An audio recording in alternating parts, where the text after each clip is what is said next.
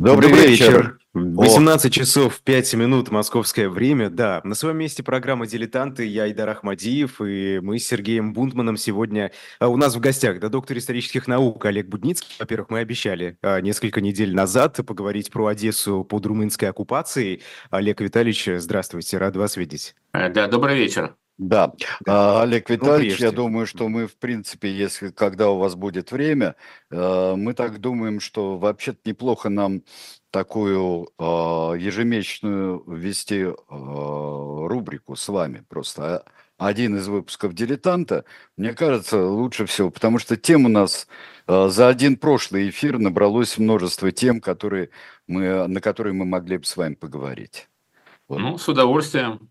Вот, так что вот по возможности, вот, если не будет каких-нибудь переездов. Но я бы хотел начать сейчас с другого, а, потому что очередной э, фортель, а, фортель властей, фортель пранкеров, э, фортель э, вообще, я не знаю, каких-то, простите, Олег Витальевич, закулисы, не знаю, насколько мировой, вот, но уже, а, потому что я бы хотел выразить полную солидарность э, с а, вот пострадавшими от этого в российских магазинах, в российских издательствах, а, от этих глупостей всех э, и каких-то приписывания э, мнений, хотя мнение и Бориса Акунина, и Дмитрия Быкова прекрасно известно, и э, с 24 февраля 2022 года, да и раньше, как, э, как они относились к тому, что происходит.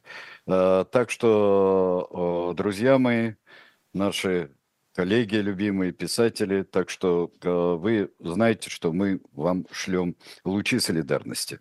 Вот здесь я не знаю, как Айдар скажет по этому поводу. Да, я, я обязательно присоединяюсь к этим словам, э, абсолютно, да. То, что происходит, но вы знаете, э, говоря уже об Акунине, о том, что происходит сегодня в России, да, вчера, когда я услышал высказывание депутата Гурулева, посвященное Акунину, ну, э, создается, создается ощущение, что уже никаких рамок и не осталось. Ну, депутат... когда... Нет таких рамок, из которых бы не вышел депутат Гурулев. Как мы знаем, может быть, Олег Витальевич не знает, Будницкий, э, что вот где-то витает там, э, что Гурулев уже давно уничтожил прямым э, замечательным тактическим ударом Польшу, Нидерланды, Францию собирался, я вот даже не знаю, каждый раз боюсь, когда вот с Францией связываюсь, боюсь, что он и ее а, уничтожил тоже. Так что депутат Гурулев – это человек, у которого рамок нет вообще никаких.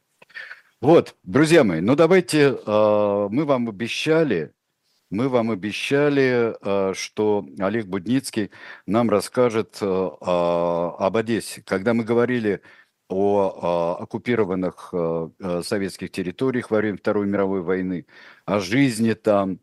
Э, конечно, э, очень примечательные вещи происходили в Одессе, которая получила какой-то невидный... Ну, этот статус, он, в общем-то, легко объясняется и объяснен в научной литературе, хотя я хочу сказать, что книг об Одессе написано немало, Э, ну, наверное, книга Александра Даллина, э, давняя еще э, на английском языке, вышедшая в 50-е годы о Одессе в, под, под румынской властью, румынско-немецкой иногда, она до сих пор остается самым таким капитальным исследованием, и неплохо было бы ее, конечно, перевести на русский язык, она потом переиздавалась. Вот. Ну, еще есть немало книг э, замечательных. Ну, я, наверное, не могу, должен упомянуть о сборнике, который составил ваш покорный слуга, который да. так называется «Одесса. Жизнь в оккупации». Это замечательная, это замечательная книга, она вот, вот там вот стоит, вот, когда я ее не читаю. Это прекрасная книжка.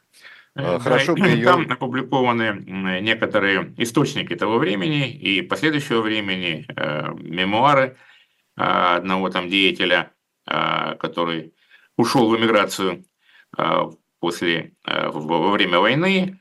Ну вот статьи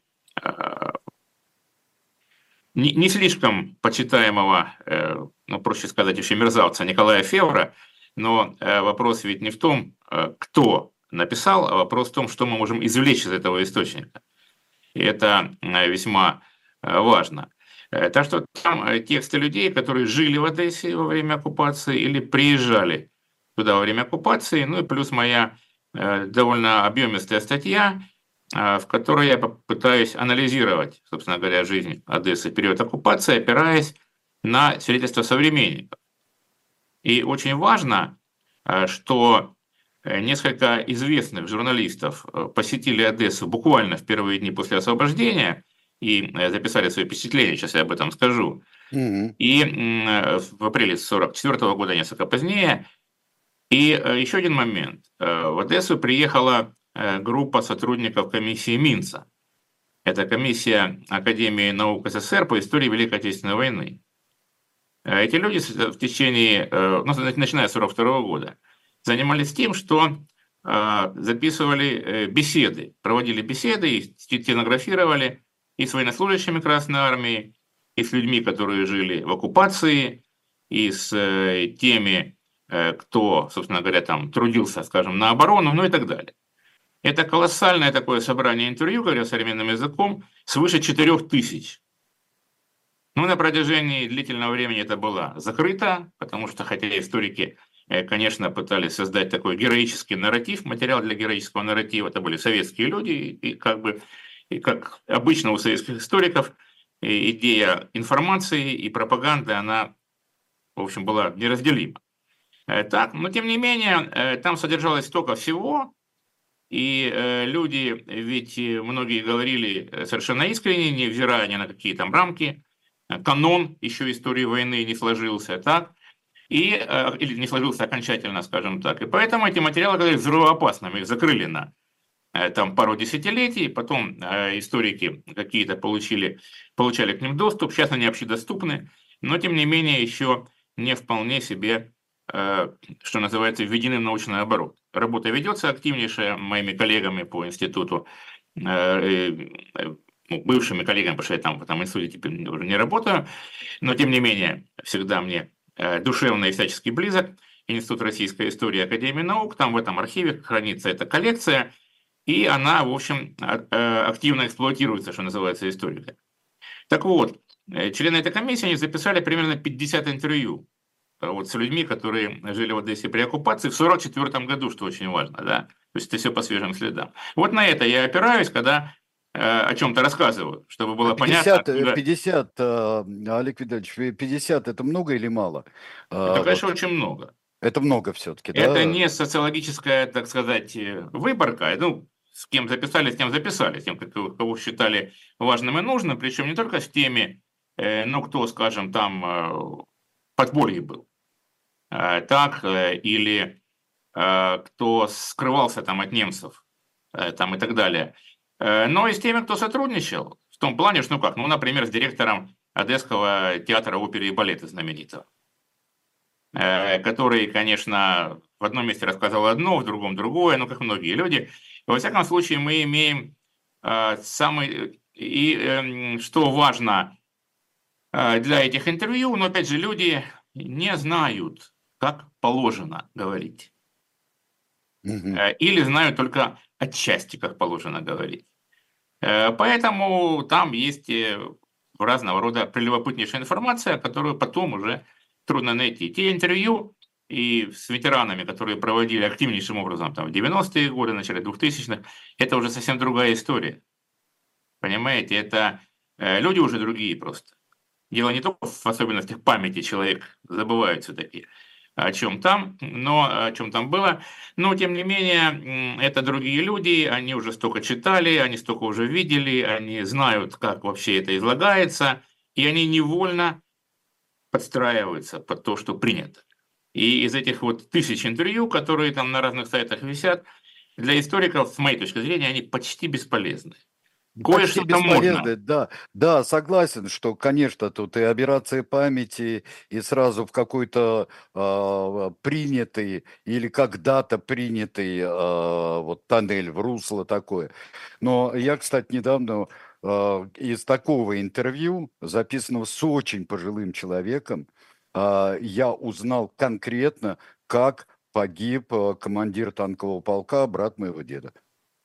Вот просто да, я не, вдруг, я не сказал, что они вообще узнал, бесполезны. Да, я сказал, что да. они в значительной степени бесполезны, да, но там есть нередко масса таких деталей, да, когда человек...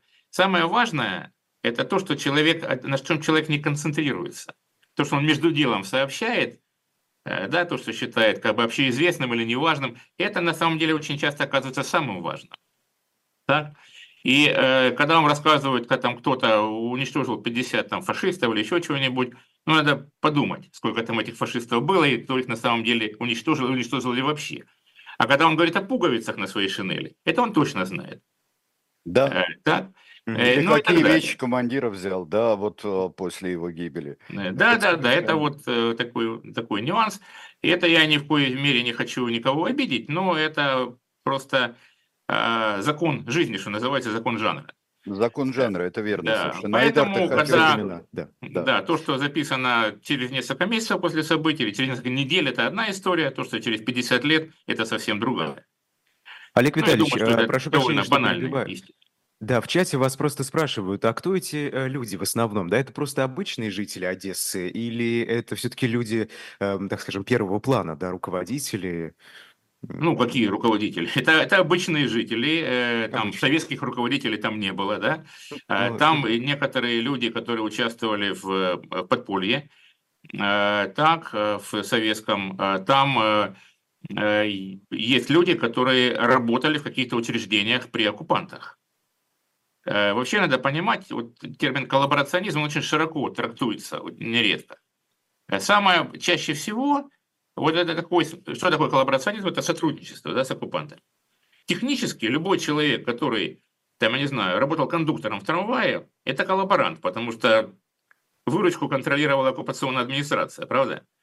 Ну, совершенно так же очевидно, что их называть как-то коллаборационистами, но язык не поворачивается, потому что ну, как-то люди должны жить. Их оставили, их не смогли защитить. Они должны работать как-то. Но вы ну, знаете, а, Олег, вот, вот а, а, еще очень интересно всегда, когда идет дискуссия о коллаборационизме, как термине, кстати говоря.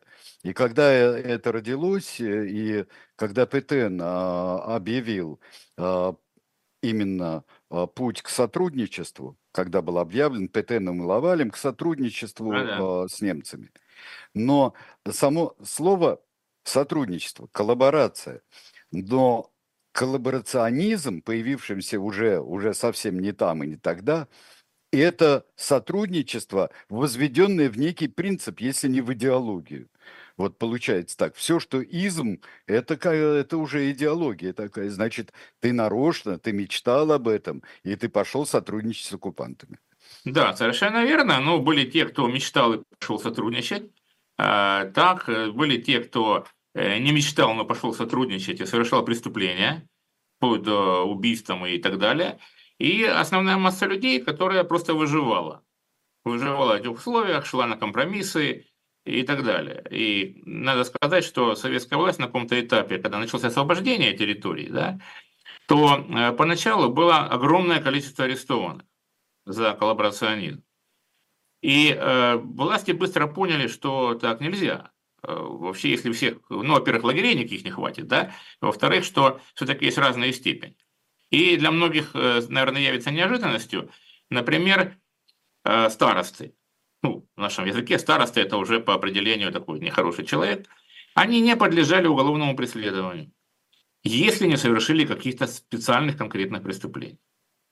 Так, и вот это, это было понятно, потому что люди ну, какое-то местное самоуправление в любом случае нужно. И многие эти самые из этих старост, а, они, с одной стороны, да, сотрудничали с оккупантами, а как иначе, если он назначен главой администрации там какого-то поселка или еще чего-то. С другой стороны, э, многие из них, они защищали интересы жителей.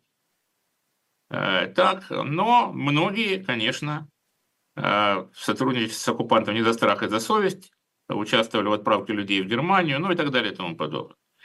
Э, так что очень это пестрая история, и в каждом конкретном случае нужно конкретно разбираться, что человек сделал или не сделал. И что он сделал по доброй воле, а что он сделал вынужденно, у него ему не оставили выбора, ну и так далее.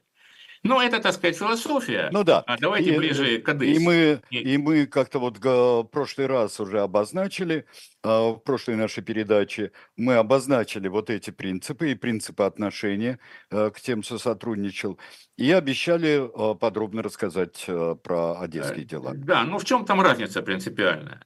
Транснистрия, Одесса была столицей Транснистрии. Ну, трансни, Транснистрия, что вообще слово это означает? Это то, что за Днестром. Днестру от них, это не, от не них, за, за от них. Если да. от них смотреть, от Румынии. Да, если оттуда смотреть, да, с той стороны, да. Э, вот это, э, то есть территория Одесской, Николаевской области в основном, а, и э, румыны рассматривали это как свою территорию.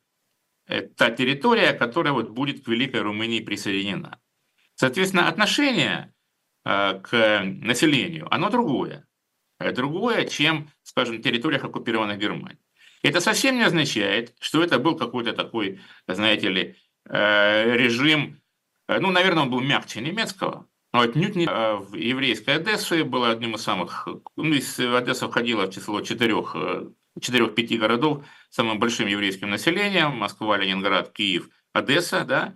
Там было 200 тысяч человек еврейского населения, треть населения города. И, значит, примерно 100 тысяч сумело или эвакуироваться, или были мобилизованы в армию. Из 100 тысяч оставшихся 95 тысяч были уничтожены. Э, были уничтожены и румынами, большая часть их была убита румынами, немцами, причем немцами а, оккупантами и немцами колонистами немецких, которые э, жители колоний немецких э, на территории вот Колонисты вот, тоже в этом, колоний. в этом участвовали? Да, участвовали активнейшим образом. Активнейшим образом участвовали. И местные вот эти самые коллаборационисты, полицейские и так далее. Но в основном, по большей части румыны. Надо сказать, что э, вот эти массовые убийства, э, ну, евреи бы все равно уничтожили. Рано или поздно, может быть, в меньшей какой-то степени кто-то сумел бы как-то приспособиться, убежать, купить э, документы другие. А, а действительно говорили, что вообще у румын можно было купить все, что угодно. Такое было вообще мнение. А, так, но спровоцировали эти массовые убийства, э, конечно, диверсия э, с советских спецслужб, Э, Причем а, оккупанты с удивительной последовательностью, э, в общем, называется, садились, наступали на те же самые грабли. Занимали лучшие дома в городе, но что было лучшим домом в Одессе? Здание НКВД. И там, конечно, были, была заложена, был заложен фугас. Это произошло в Киеве, Харькове и в Одессе. Ровно та же самая схема. И э, по, э, из э, Крыма активировали по радио эту мину, фугас, был колоссальный взрыв, и 135 человек э, было убито или ранено немцев. Включая, был убит комендант города, румынский генерал Глагожан. И они стали людей просто вешать на улицах. Ну, Причем первых попавшихся хватать. Да? Нередко. Ну, чаще всего. Э, вот такие страшные были дни. Это вот 22 октября случилось, и потом значит, начались массовые убийства. Но и Э, евреев. Кто виноват? Евреи. Значит, э, их э, вывезли там за город, и часть была просто сожжена заживо. Вот. Но эта история хорошо описана. В Киеве, не знаю, мало кто, наверное, знает, что Бабий Яр, самое крупное убийство евреев одномоментное, это тоже было вслед за взрывами на Крещатике, которые осуществили Э, вот, советские диверсанты тоже дистанционно э, через радиоуправляемые фугасы. То же самое было в Харькове. Вот, там знаменитый советский диверсант Илья Старинов этим вот в Харькове, в частности, руководил там, ну и так далее. Вот, а что, не нужно думать, что... Э, Но диверсии вот, не снимают ответственности, с, конечно, с оккупантов. Ну, конечно, нет. Я об этом и, и э, говорю. Я об этом и говорю, но я просто хочу сказать, что не надо думать, что румынская оккупация так уж сильно отличалась от немецкой. С одной стороны, да, отличалась, безусловно. Э, и прежде всего, опять-таки, объясню, ну, повторю то, что э, Румыния считала, что эта часть Транснистрия войдет в состав Великой Румынии. И они не аннексировали формально эту э, часть, исходя из, из опасений, что тогда будет узаконена как бы аннексия Трансильвании и Венгрии, вот смотрите, вы получили компенсацию в виде Транснистрии, а тогда уже это все закрепляется, значит, за Венгрией. Ну, там были все эти да, эти переделы, да? арбитражи были, два да, арбитража. Да, да, арбитраж было, да. это э, сложная история, заслуживающая отдельного разговора, да, но э, Венгрия очень приросла. У нас с Айдаром была, а, была и про адмирала Корти была передача, и про маршала Антонеску у нас была, были передачи, и вот тогда вот вся эта, вся политика, и в том числе и политика по отношению к евреям, и политика по отношению к друг другу в Венгрии и Румынии, вот тогда мы это с Айдаром разбирали. Да, да, ну не будем тогда к этому э, возвращаться. Олег Значит, Витальевич, а, была... а скажите, да. пожалуйста, вас в чате спрашивают, а антис... как, как обстояли дела с антисемитизмом в Одессе вот до? Да? Была ли основа все-таки для этих массовых убийств? Э, какие там, какая там была атмосфера и настроение, так скажем? Ну, настроение антисемитизма его везде хватает, но э, я как бы э, здесь бы не, не стал говорить, что э, это была какая-то инициатива местного населения. Э, конечно, местное население, как везде, оно э, прилично на этом заработало, я бы так сказал, за счет захвата квартиры и имущества. Людей в этот момент на десятки тысяч людей выселили, они все, так сказать, бросили. Вот. И там была, конечно, грабиловка. Некоторые даже вспоминают, что был такой способ обогащения. Пожили в одной квартире, потом переселились в другую квартиру, ну и так далее. Это что был такой момент, безусловно. Э, ну, я не хочу сказать, что здесь э, вина в том, что произошло, это вина одесситов, как бы они к евреям не относились. Э, так, конечно, это оккупационные власти прежде всего и их пособники, которых все-таки было ну, не, не так много по сравнению с общей численностью населения города. Вот Андрей спрашивает здесь тоже в чате, Какова вина? Ну, вообще, есть ли вина РКК в срыве вывоза мирного населения Одессы при, при эвакуации? Ну, знаете, это что значит вина? Конечно, когда Одессу э, оставили, оставляли, то... Какого возили... числа это было? Это когда... Одессу сдали 16 октября 41 16 октября, вот того самого... Октября. Да, того самого 16 октября. 16 октября, да. Ну, до этого уже начали потихонечку скрытно э, эвакуацию. Э, конечно, отдавали приоритет, э, отдавали приоритет военнослужащим, это очевидно, и каким-то специалистам, которые считали ценным. Конечно, из Одессы было в какой-то период, когда Одесса уже была в августе по существу блокирована, выехать было крайне сложно. Так, ну, кто успел выехать, тот успел, кто не успел, тот не успел. Э, тут э, я бы не стал говорить о, э, ну что значит вина РКК. Красная армия сражалась как могла, да? Да вот я, я просто прочитал ту формулировку, которую ну, да, дал да, нарзритель. Да. Она сражалась как могла, она не смогла остановить э, противника. И противник был сильнее, это, это очевидно. И, в общем, э, как бы когда из таких рациональных соображений поняли, что Одессу защищать, в общем, это Э, дело, видимо, бесперспективное, то решили эвакуировать э, армию приморскую в Севастополь, э, который считали более ценным. Да? Вот такая история. Олег а, ну, Витальевич, а с чего началась оккупация? Вот какие были первые решения, приняты оккупантами в Одессе? Ну, я вам сказал, что одним из первых действий оккупантов была депортация, уничтожение еврейского населения. Ну, так же, как э, ну, оккупанты, собственно, ввели оккупационный режим, установили администрацию, там, ну и так далее и тому подобное. Ну, давайте мы все-таки обратимся к тому, что отличало Одессу, да? Да, да, да. Мы поговорили э, об этих вот. Я просто хотел э, подчеркнуть прежде всего о том, что оккупация – это оккупация. Это вовсе не там некое, так сказать, благо внезапно неспосланное откуда-то. Но Э, тем не менее, в силу вот этих особенностей, э, что было в Одессе и чего не было ни на, ни на каких территориях, оккупированных немцами, и чего не было. Не было депортации э, молодых людей в Германию. Так. Так, потому что ну как же, это же как, как бы уже румынско-подданный по существу, да. Э, так, и э, там в этом плане, э, ну, немецкая власть, она была вот последние две недели такая неограниченная перед освобождением города. А до этого были все-таки такая румынская, которая считала, что ну вот так. И этих молодых людей в то же время не призывали в румынскую армию, потому что не верили, считали ненадежными. Это была такая уникальная ситуация, и те, кто приезжал в город после освобождения, первое, что им бросалось в глаза, много молодых людей. Это было очень необычно. Второй момент.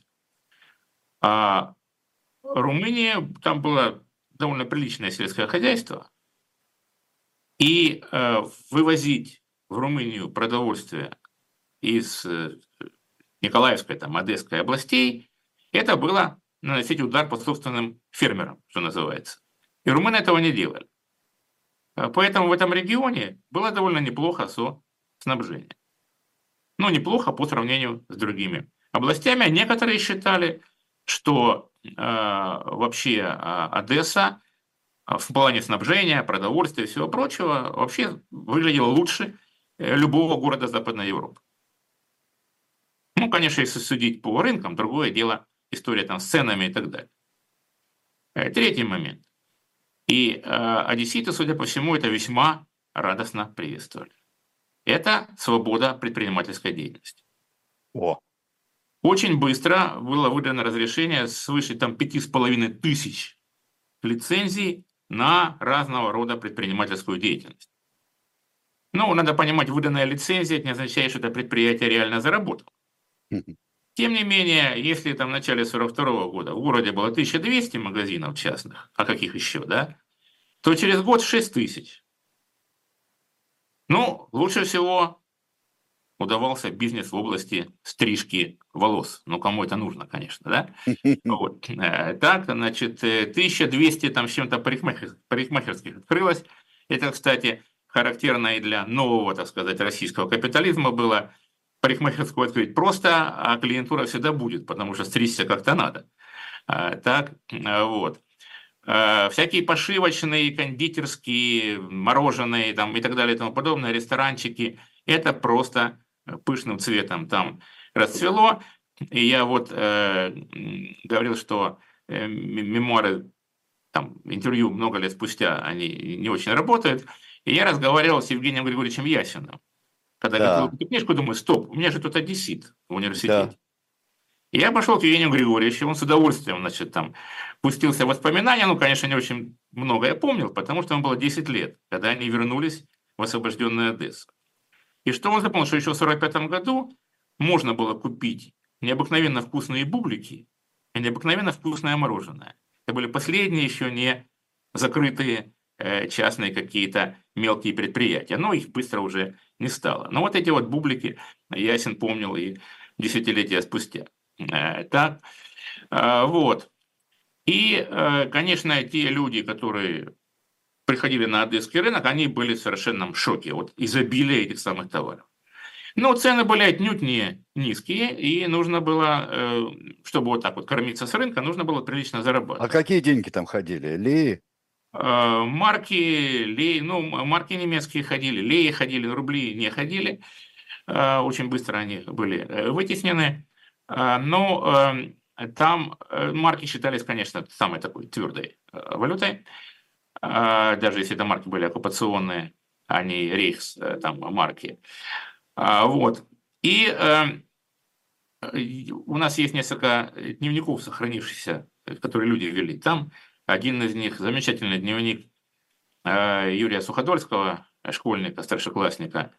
Его отец, э, его отец э, был артистом как раз в театре оперы и балета, ну, не, не, не, не звездой, но вполне себе получал приличные деньги. Тем не менее, бывало по-разному. И, как он пишет, бывали дни, когда мы значит, питались только хлебом с бутерной колбасой. Ну, как я понимаю, бутерная колбаса бутербродная, но, скорее всего, так сказать, вареная. Но для подавляющего большинства населения Советского Союза это была голубая мечта, чтобы каждый день можно было неограниченно есть хлеб, ну, ограниченно, неограниченно есть хлеб и с колбасой, да. Э, так что э, это вот э, то, что было, считалось таким не очень хорошим питанием. Что еще там важно, это, ну и вот я цитировал в нашей прошлой передаче, отсылаю, чтобы не повторяться, фрагмент статьи Николая Февра, этого журналиста поганой берлинской газеты «Новое слово». Mm-hmm. Была такая коллаборантская газета на русском языке, выходившая в Берлине. Он был ее специальным корреспондентом. И написал там несколько, несколько очерков, публиковал об Одессе, о жизни в Одессе, о такой, такой. И э, надо сказать, что э, потом его публикации прекратили, а его самого уволили.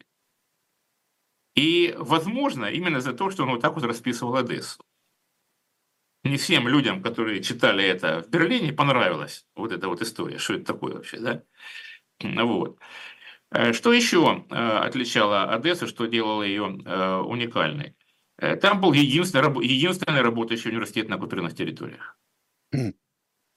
Одесский университет. Немцы не считали, что вот этому населению, которое будет использовано в качестве рабочей силы, нужно вообще образование высшее. Кроме, что у немцев, при немцах осталось, это медицинские институты и э, там ветеринарные, э, сельхоз и всякого рода связанные с сельским хозяйством, ну, то есть, потому что специалисты нужны будут в любом случае, да, по этой, в этой области, а, скажем, там филологию или историю, или там физику, да химию. кому они нужны вообще? Кому они нужны. Да, да. В Одессе университет mm. работал. А как, работал. какие коррективы были внесены в образовательную программу? Или все работало как, как и раньше? ну, как и раньше, работать не могло по определению. Ну, то есть то, что касалось, э, э, конечно, естественно-научных дисциплин, э, то это продолжалось так, или иностранных языков, например.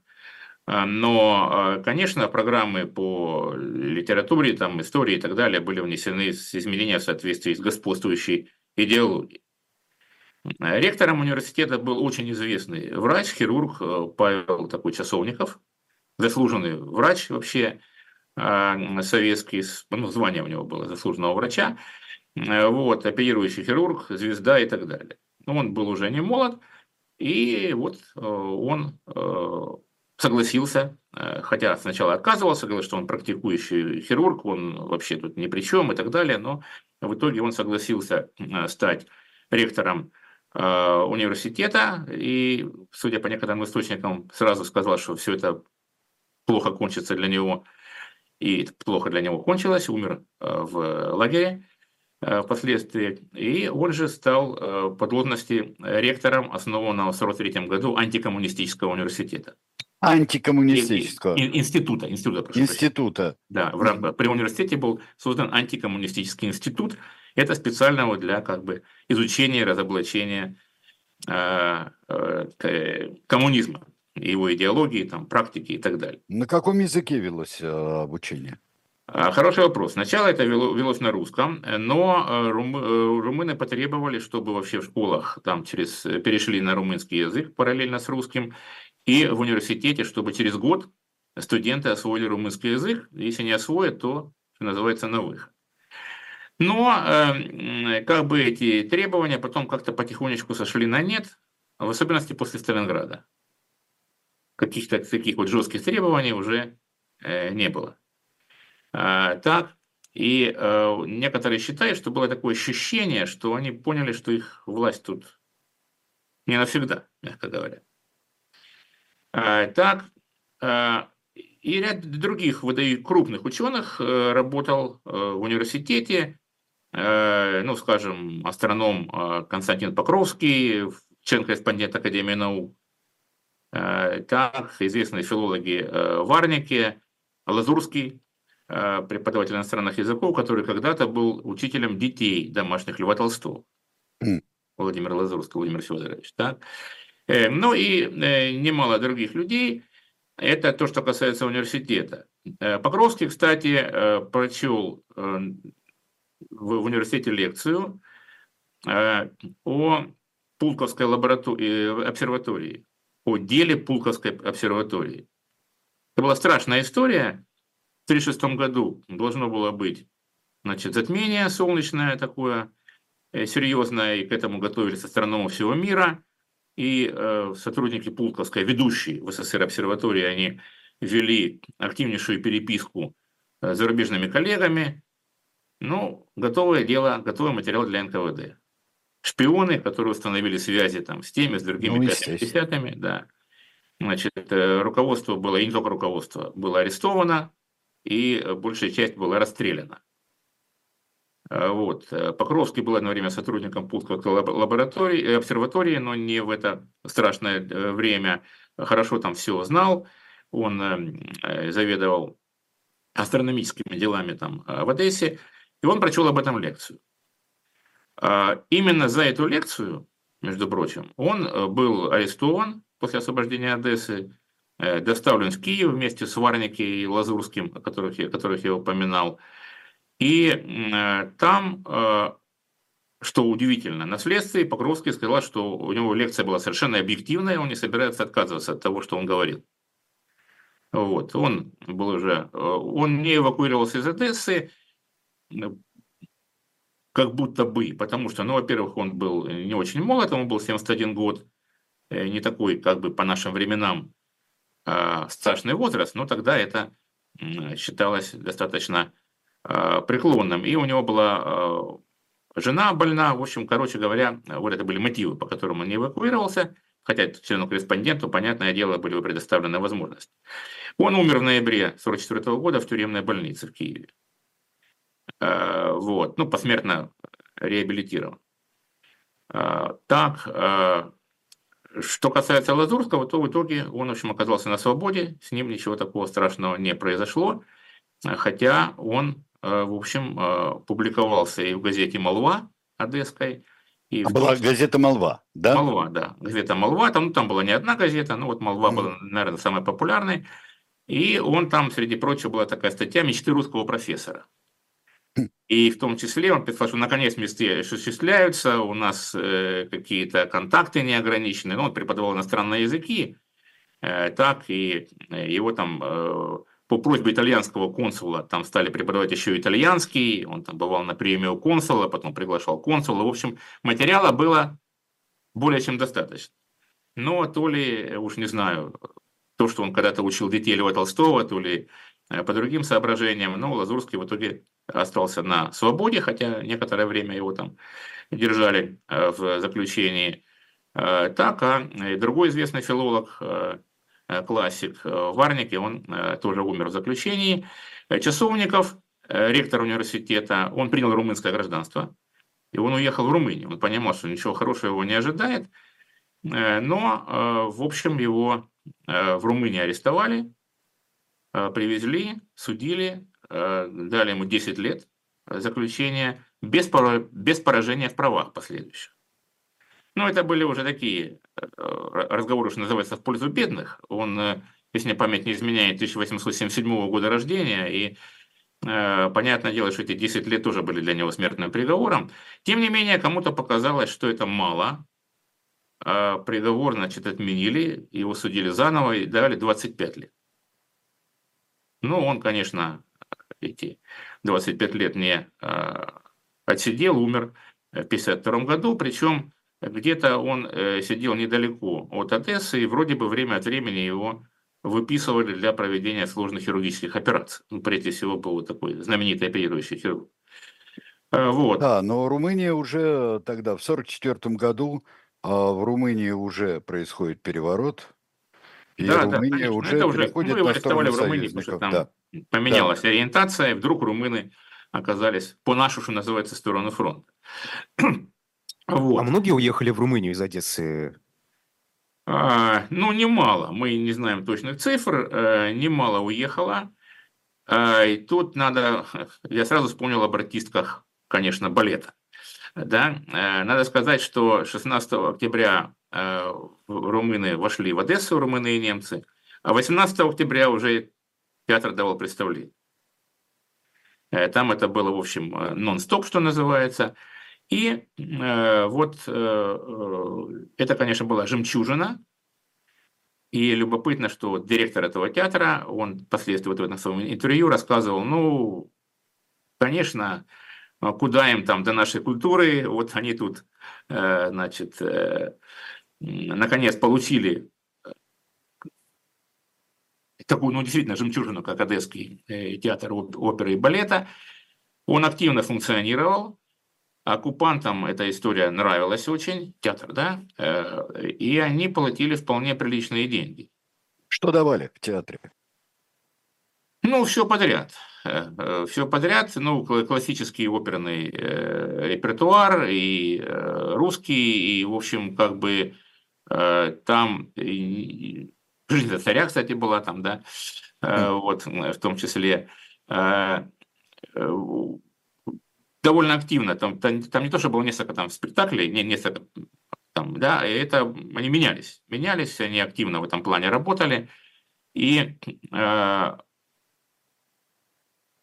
меня тут интересовало прежде всего э, не только это, не, не столько это сторона, сколько экономическая, да.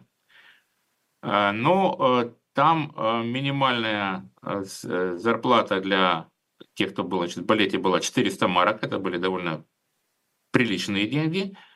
Э, но э, платили и 500, и 600, а, а звезда, э, оркестрантам вроде бы платили больше, звезда, значит, театра, солист Николай Савченко, которого некоторые сравнивали с Шаляпиным, да, он получал, ну, согласно интервью директора, 2250 марок. Ого. Ну, то есть это просто невиданные деньги для вот Ну да, да, ну, ну, звезда, значит, да. Э, когда э, какое-то начальство приходило высокое э, в оперу, то премии выдавали. Дважды Антонеску посетил театр, и все значит, участники получили по двойному окладу. Все, все значит, там, артисты независимые там, участвовали в спектакле, не участвовали, всем выдали второй оклад.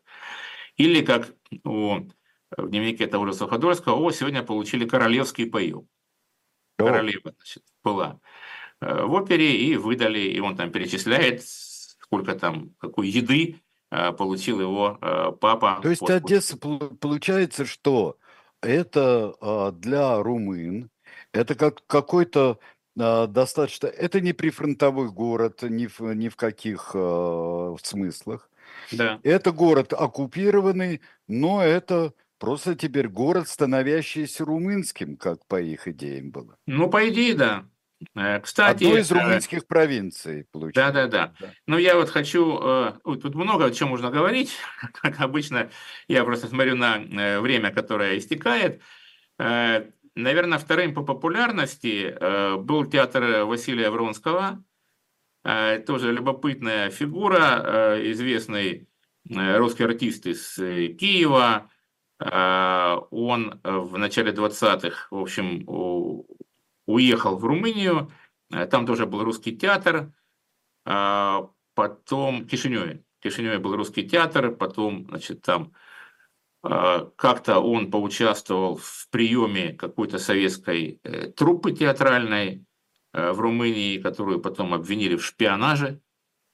Mm. Ну, что вполне могло быть, почему же не посмотреть, что там вообще происходит. Э, в Румынии, тем более Бессарабия рассматривалась. Да, тем более, властями, вот, как, да, как первые. Как, да, как незаконно цель. оторнутая. Да. И русский театр там закрыли в Румынии. Закрыли, и э, этот самый Вронский работал там где-то весовщиком в сельском хозяйстве. Буквально так. А потом Бессарабия вошла в состав, была аннексирована значит, Советским Союзом в 1940 году, и э, Вронского вернули в театр. Э, более того, из Тирасполя в Кишинев перевели значит, русский театр. Вронский там стал звездой, каковым он и был. Так, ну а, а потом он, в общем, а, отстал, так сказать, э, от э, эвакуации, не эвакуировался, и в Одессе основал, ну когда-то у него там был театр когда-то, теперь, значит, он как бы восстановился, это был частный театр, Э, вот. И он просто там чуть ли не каждую неделю ставили новые спектакли. Он пользовался необыкновенной популярностью театра, Василия, театра Вронского. Он назывался по-другому там. Ну, у меня опять же, опять же вопрос, что давали? Вот просто какого жанра был репертуар? Ну, это в основном это классический репертуар. Э, ну, некоторые пьесы там современных относительно авторов, ну, такого Э, там были и драматические, и комедийные, и всякие, значит. И э, водовили, да? Да, да, да. Все. Ну, там да. в Одессе еще была и оперетта, еще и детский театр, там много чего одновременно функционировало. Вот. Ну, вот театр Василия Вронского был популярным, ну, Вронского как водится, впоследствии арестовали, и он умер в заключении. Вы знаете, наши зрители подчерк... интерес... интересуются, как вообще вот, да, выглядела Одесса времен оккупации, то есть переименовывали улицы и что-то такое. Ну, то, что носило советское название, было переименовано или были возвращены дореволюционные, это э, понятно. Значит, да, вот что еще я хочу сказать, очень важное. Э, мэром, ну, городским головой Одессы был Герман Пынтя. Э, Герман Пынтя – это вообще офицер русской императорской армии. Э, так, заканчивал там Киевское училище э, офицерское, так, участник войны Первой мировой – потом он бессарабец, так сказать, да, он да, да, да, он в Румынии. Да. Он несколько, несколько раз избирался мэром, э, мэром Кишинева, был мэром Кишинева. То есть это был такой довольно опытный администратор. Вот. И э, многие считают, что Герман Пынти, или Герман, Герман Васильевич, как его все там называли, да, э, он сыграл, в общем, такую позитивную роль в том, что Одесса была вот такой, какой она была. А Другие считают, что Пынтя участвовал вот в этих, э, то, что в этих зверствах конца октября 1941 года после взрыва здания НКВД и гибели там румынского генерала и там больше сотни э, убито и ранено было немецких офицеров и солдат. Э, так, но, судя по всему, Значит, он э, не участвовал, и более того, он написал на Антонеско письмо возмущенное, в котором он писал, что вот это варварство, которое происходит, э, как мы вообще выглядим там, в глазах цивилизованного мира и так далее. Но это э, не до конца, ну, для меня лично, ясный вопрос. Во всяком случае, по разным источникам, после войны э, Пынтю, э, значит, э, по одним источникам его дважды судили и советский суд, и румынский суд, уже Румынии, так сказать, социалистической, образа оправдали. А mm. По-другому, по другим источникам ему все-таки дали 10 лет по одному из судов, но не очень понятно, на самом деле, отбывал ли он срок или не отбывал. Э, но, во всяком случае, э, вот э, такая его история. Но умер он в 1968 году, жил в Румынии, как бы, да. Вот. Ну, там, как всегда в таких случаях, вот он зашел в кафе, выпил чашку кофе, упал и умер. Не отравили ли его? Ну, я думаю, что а, ну, да, ну, да, да, да. был не нужен, скорее всего, это был, там, не знаю, сердечный принцип, приступ или что-то такое. Значит, он как бы там боролся с дороговизной, например.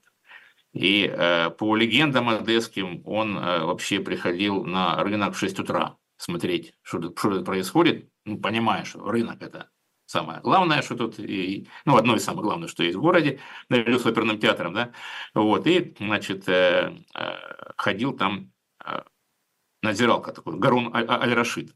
Ну, его все, конечно, узнавали, вот, этого Гаруна Аль-Рашида там и так далее.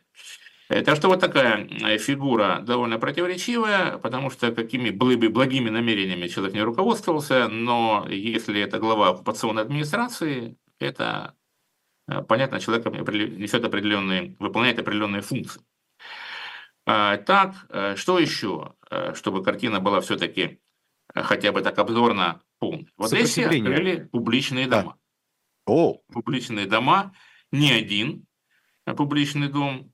А, более того, за две недели до освобождения открылся публичный дом. Вот это уже было совсем экзотика. Так, и к вопросу, кто уехал, кто не уехал, Э, с, э, когда была эвакуация Одессы, я имею в виду при наступлении э, значит, Красной Армии, то 17 артисток балета уехало со своими покровителями, офицерами румынской армии. Понятно. А, как, ну, как минимум 17. Это те, кто были известные, те, которые были звездами. Ну да, а, солистки и так далее. Да. Вот. Ну, а, Айдар спросил про сопротивление. Оно ощущалось? Было ли подполье в, в Одессе? А, подполье в Одессе Реальное, было, я ну, я бы сказал так, что вот то, о чем мы читали в советское время, все это сильно преувеличено. Вообще, вот эти истории о партизанском движении, о подполье и так далее, там очень сильные преувеличения, что вполне себе понятно. вполне себе понятно. И об этом как раз существует огромная литература, вполне себе доступная, но там многое нужно делить там, на несколько раз. Но, кстати говоря, опять же, отличие румынского и немецкого режима, одна из подпольщиц Э, которую задержали и так далее, вспоминает, ну да, ее там уличили и прочее. Ну, судили, судили, и, в общем, ей что-то такое дали там, сколько-то там лет заключения, типа 5 или, уж не помню, 3, ну и освободили, поскольку она что-то там сидела там и так далее. Что совершенно, конечно, фантастика, если брать, да, допустим, немецкий режим, там без всякого суда, конечно, расстрелять. Здесь вообще сам факт суда, и выяснение каких-то обстоятельств, выяснилось, что она там не очень, не очень вредная там и так далее. А судьи э, кто? Значит, еще э, такая тема, ну, если я коснулся женской да. темы, то там э, вот все в одну душу рассказывают, вот как вели себя женщины, как вели себя девушки, вот они там гуляли там с немцами и румынами и так далее и тому подобное. Одни как-то оправдывают, надо же было кормить детей, вот, другие осуждают.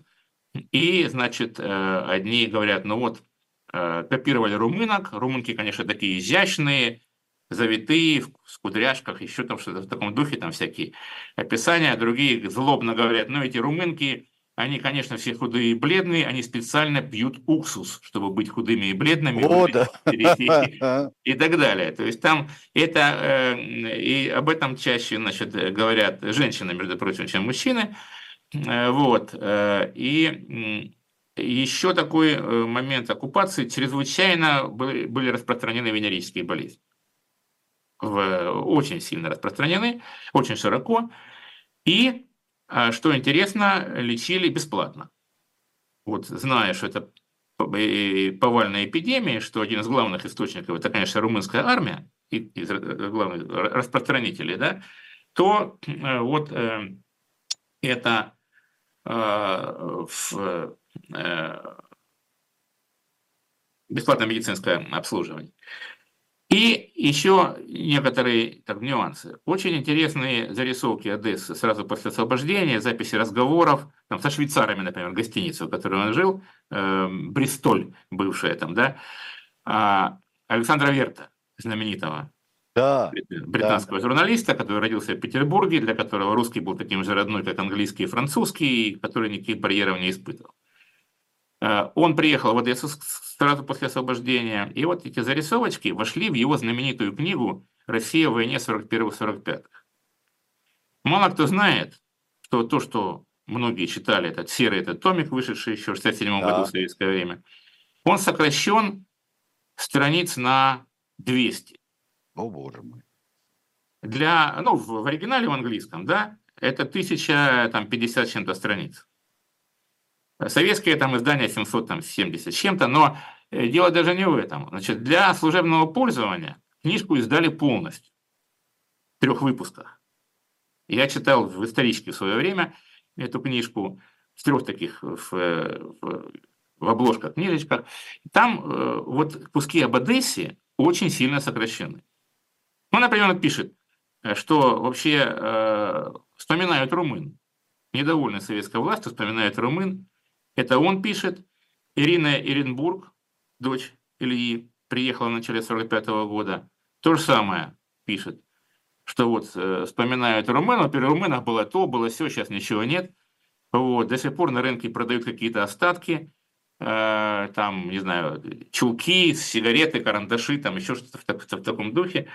Э, вот, любопытные такие вещи. И Вера записывает разговоры э, с местными там, молодыми людьми, и тема такая, не, ну людям можно было жить. Люди, ну, типичные такие одесские, людям можно было жить, э, но вот кроме евреев. Ну да, там, значит, вот нехорошо было, а так люди, люди, значит, могли, могли жить. Э, нет слова «наши», есть «красные». Э, так. Да, красные, там, в таком духе. Ну, вы знаете, прожить 900 э, там чем-то дней в оккупации, это как бы влияет на язык и на мира Без следа не остается. Ну, да. Да. да. Вот. Так что и одно из мнений, которое высказывала и Верт, и вот Ирина Оренбург, то, что что-то Одессу плохо восстанавливают. Наверное, это наказание за хорошую жизнь в оккупации. А, да, Интересные такие. Ну, это опять же, э, думаю, что это домыслы, но тем Ну, не менее домыслы, сюжет но, во любопытный. всяком случае, есть, прослеживается определенная какая-то логика, определенная нить. Спасибо большое, Олег Витальевич. Э, Олег Будницкий. У нас, ну что ж, мы надеемся, ежемесячно э, в программе «Дилетанты». А у нас Люди требуют. А у нас с Айдаром э, в следующий раз мы вам представим уже следующий номер и окунемся с вами в Древний Египет. В основной теме это тема Клеопатра на обложке «Продаю спойлер» в исполнении Моники Белуджи. Э, Белуччи. Что может быть еще интереснее? Вау. Это да, Вот, Элизабет правда. Тейлор, да? Да. Да, ну, это, это можно было сравнить, э, можно голосование устроить в программе «Дилетанты». Вот, Устроим. хорошо, спасибо большое, Олег Витальевич, Спасибо. всего доброго. до Спасибо вам, да.